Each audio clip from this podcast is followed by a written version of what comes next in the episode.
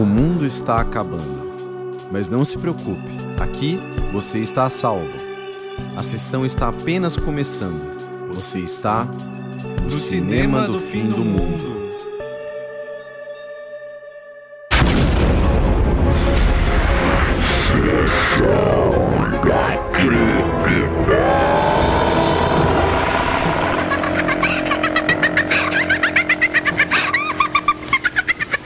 Olá, eu sou o David. Sejam bem-vindos a mais um programa solo do Cinema do Fim do Mundo. Depois de duas semanas aí sem programa, eu estava de mudança, o Rob estava ocupado e, na verdade, nós dois estávamos ocupados juntos produzindo um programa que nas próximas semanas estreará e que vocês entenderão o quão trabalhoso foi realizar pesquisa, gravação, enfim, vocês não perdem por esperar um programa muito especial que em breve irá estrear. E sem mais delongas, no programa de hoje eu vou falar sobre um filme que muita gente aí a essa altura já deve ter assistido, está em cartaz no cinema. Estou falando aqui do mais novo filme do diretor Scott Derrickson. Estou falando de O Telefone Preto.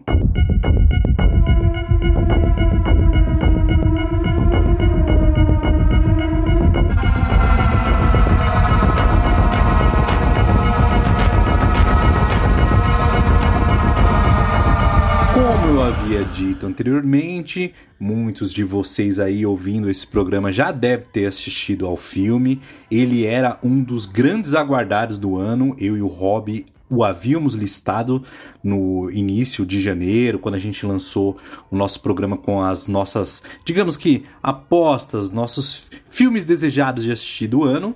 E eu devo dizer que nesse caso o filme superou as expectativas. Eu, que sou um relativo fã da obra do Joey Hill, escritor do conto original, que, como alguns de vocês aí pode não saber, ele é um dos filhos do Stephen King, um dos filhos escritores do Stephen King. Aliás, vários dos filhos dele são escritores. E o Joey Hill dá continuidade à tradição de escritor memorável do seu pai. Eu já li os romances dele, mas nunca tinha mergulhado nos contos.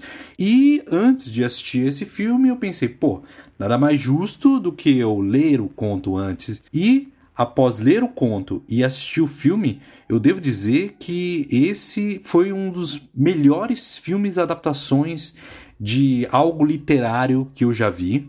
E para mim é um excelente exemplo de como pegar um texto e trazer para telona de forma que, ainda sendo fiel, faça mudanças para melhor adaptar aquela mídia. É muito comum aqui, pelo menos que eu percebo no Ocidente, que a gente reclame muito das adaptações de quadrinhos, de literatura, enfim, de qualquer outra forma de arte.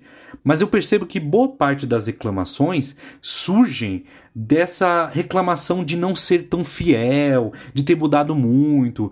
E para mim, eu penso que a obra original está lá. Se você gosta da obra original, se você é fã da obra original, pouco importa que ela se altere para melhor caber num outro formato.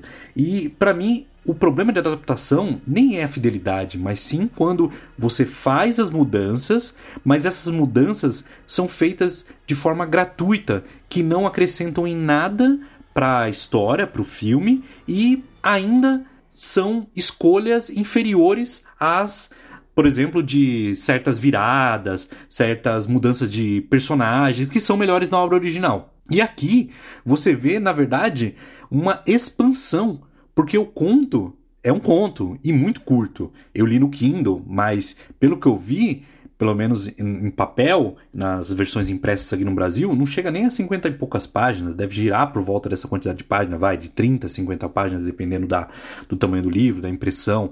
Então vocês percebem que é algo bem curto e que foi estendido para um filme de cerca de 1 hora e 43.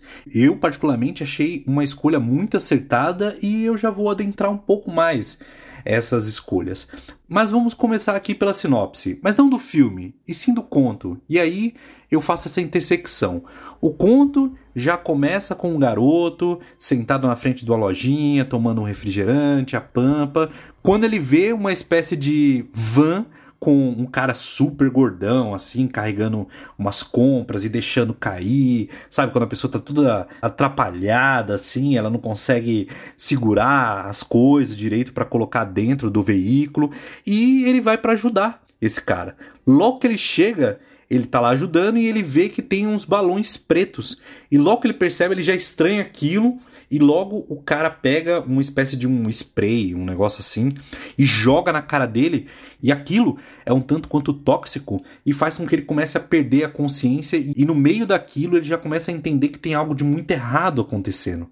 Ele tenta resistir, ele até morde o cara, fere ele assim, mas mesmo assim ele não consegue, ele acaba perdendo a consciência antes. E quando ele acorda, ele está num porão sem praticamente nada que não seja uma cama e um telefone velho preto na parede desconectado, com um fio cortado, etc.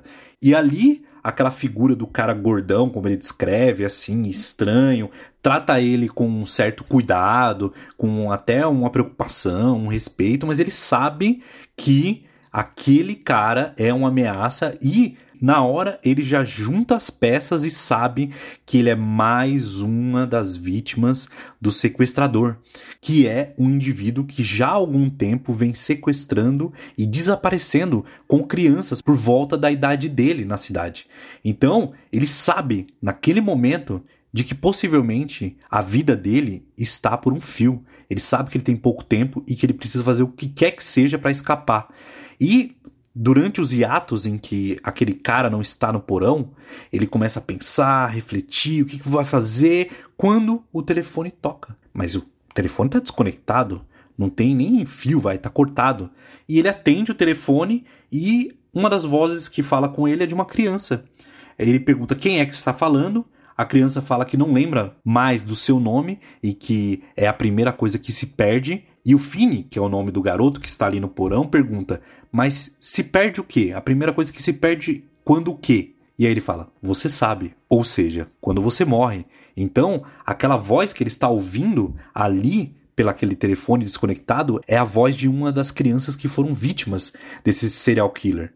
Então, aos poucos, outras crianças começam a se comunicar com ele, cada uma dando um pouco mais de informação, ajudando ele, e ele começa a caçar ali no porão certas deixas das outras crianças, certos pontos que podem ser usados como armadilha, enfim, é toda uma corrida contra o tempo para que ele sobreviva.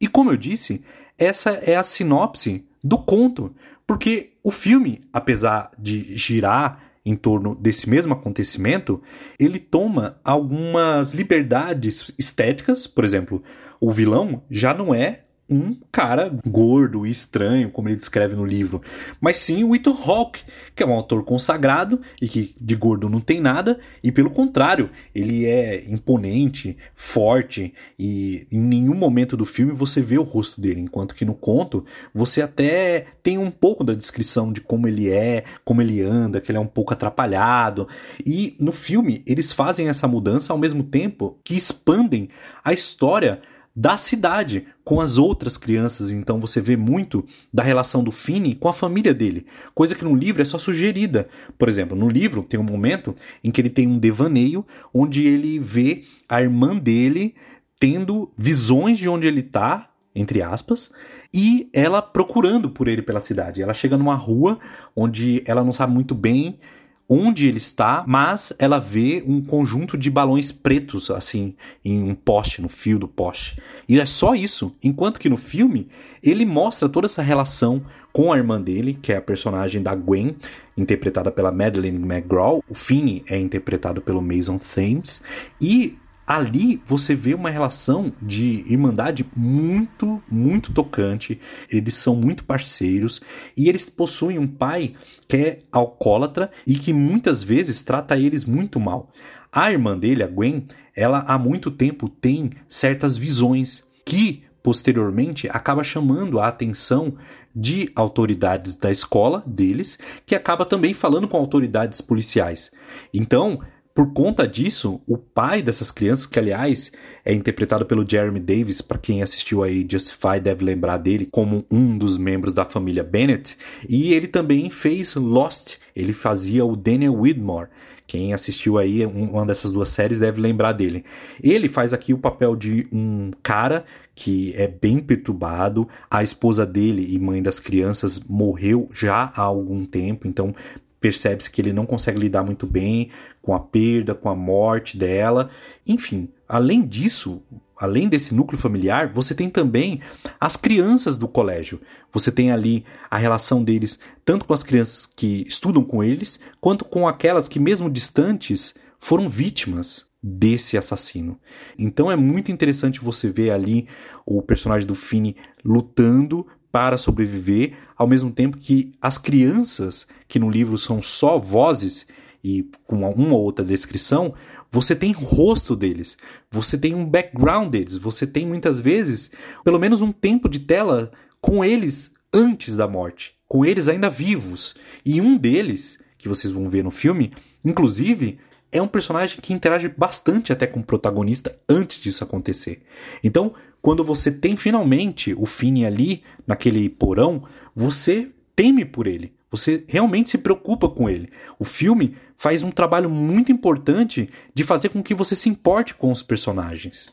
E a meu ver, esse filme se destaca em grande parte pelas escolhas do diretor, do Scott Derrickson, nas mãos de outro diretor aí, sensacionalista da Blumhouse, que infelizmente, apesar de produzir esse filme aqui e ser um, um ótimo filme, vem recentemente lançando péssimos filmes. Tem uns filmes na Amazon que a Blumhouse lançou que são terríveis, mas aqui o Scott Derrickson, que para quem não conhece, ele foi o cara que dirigiu o primeiro Doutor Estranho. Ele ia até dirigir o segundo, mas por divergências criativas ele abandonou. Ele dirigiu também Livrai-nos do Mal, ele dirigiu A Entidade, que é o Sinister, que a gente já até comentou em outros podcasts. Então, ele é um cara que tá bem ligado ao terror, não somente ao terror, ele já fez ficção científica, ele fez aquele dia em que a Terra parou com Keanu Reeves, que é um filme muito horrível, e ele fez também O Exorcismo de Emily Rose, que aliás foi o meu primeiro contato com a filmografia dele, e desde então eu acompanho de perto tudo que ele lança, por mais que ele derrape em um ou outro filme, ele ainda assim é um diretor de destaque e que merece ter seus filmes acompanhados por quem gosta de terror. Então, se você aí que está ouvindo nunca viu nenhum desses outros filmes dele, eu recomendo muito. E voltando aqui para o telefone preto, a gente tem um filme com muito suspense, muito desenvolvimento de personagem, cenas horripilantes e um cenário que é claustrofóbico e ao mesmo tempo o Scott Derrickson consegue preencher aquele porão de uma forma que parece que ele é maior até do que ele realmente é. Tem vários momentos onde o terror está em pequenas sugestões, enquanto que outras você vê o horror mesmo, você vê sangue, você vê o resultado do crime daquele serial killer. E tudo isso tem um quê de tensão a mais porque você se pergunta por que, que ele não matou o moleque? Por que, que tá levando tanto tempo? E existe uma explicação, uma explicação até um tanto quanto peculiar e sagaz, na minha opinião, que tem também no conto do Joey Hill, que é todo serial killer, ou supostamente quase todo serial killer, possui família. Então, imagine-se que um cara está levando crianças para o porão dele, para talvez matá-las, torturá-las, que mais que ele faz lá? Mas e se um membro da família aparece na casa desse cara? Como ele faz depois de ter sequestrado? Então vocês vão ver isso no filme. Não é um spoiler, porque eu acho que é uma parte que está lá a partir de um determinado momento e você não sabe para onde vai. Se aquilo vai trazer algum tipo de benefício para o Fini ou se não vai dar em nada. Então, enfim, eu não quero fazer esse programa um programa longo, mas eu queria trazer aqui para vocês a recomendação de darem uma oportunidade para esse filme, mas também, se puderem, leiam o conto do Joey Hill ou leiam os outros contos, os livros do Joey Hill, porque apesar dele ser um escritor conhecido, ele já tem aquele Lock and Key adaptado para Netflix, ele tem o Nosferatu, romance dele, adaptado para outra série de um canal americano que eu não lembro agora, e com certeza ele vai seguir os passos do pai dele nesse sentido de ter a obra em grande parte adaptada para cinema, série, etc. Eu percebo que muita gente conhece ele de nome, mas não lê os livros, não tem muita vontade. E eu penso que, dependendo da obra dele que a pessoa tem o primeiro contato, ela pode ter tido uma má impressão. É o caso, por exemplo, do Horns, aquele livro que depois foi adaptado para o cinema com o Daniel Radcliffe, que é aquela história de um cara que ele começa a criar chifres, que a namorada dele foi assassinada e ele recebe toda a culpa. É um filme bem estranho eu lembro de ter visto e achado ok, interessante, mas não tão bom. Mas, no ano retrasado, se eu não me engano, eu li o romance e eu gostei bastante. Ele realmente escreve muito diferente do pai dele, do Stephen King. E eu acho que ele vem melhorando cada vez mais. Porque o primeiro livro que eu li dele foi o primeiro dele, o primeiro romance dele, que é O Estrada da Noite. É o Heart Shaped Box, se não me engano, o nome do livro. Recomendo bastante para quem se interessa por terror e está procurando um autor aí mais, digamos, recente. Vale a pena ler. E é isso, gente. Vocês assistiram ao filme, leram um conto, estão interessados, viram os outros filmes do Scott Derrickson.